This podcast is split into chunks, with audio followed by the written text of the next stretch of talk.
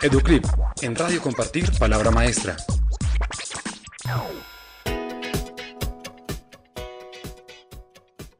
Canadá se suma a la lista de los mejores sistemas educativos del mundo.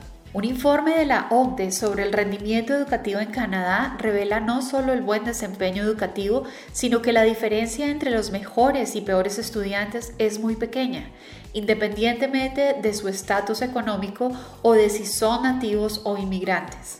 Su sistema educativo, uno de los más descentralizados del mundo, se organiza alrededor de 10 provincias con totales competencias. Son ellas quienes aportan el 100% del presupuesto.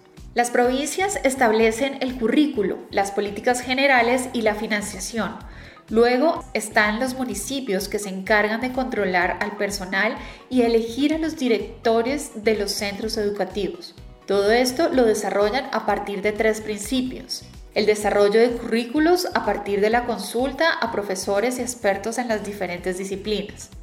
Un proceso muy exigente de selección de los docentes y la financiación equitativa, otorgando más dinero a los centros educativos que lo necesitan.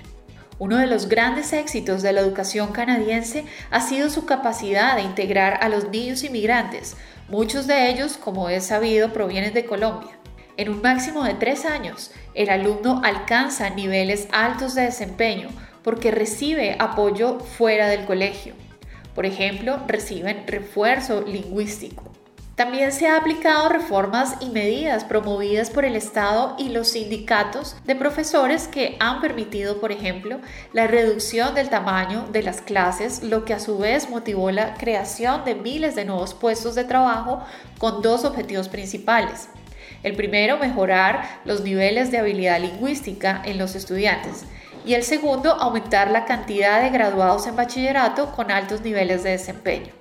Cada vez que se publican los informes de PISA, los canadienses son muy críticos con los resultados obtenidos y lo más interesante es que son capaces de identificar en dónde están los problemas, asunto que se suma a uno de los factores de éxito de este sistema educativo del que poco se habla.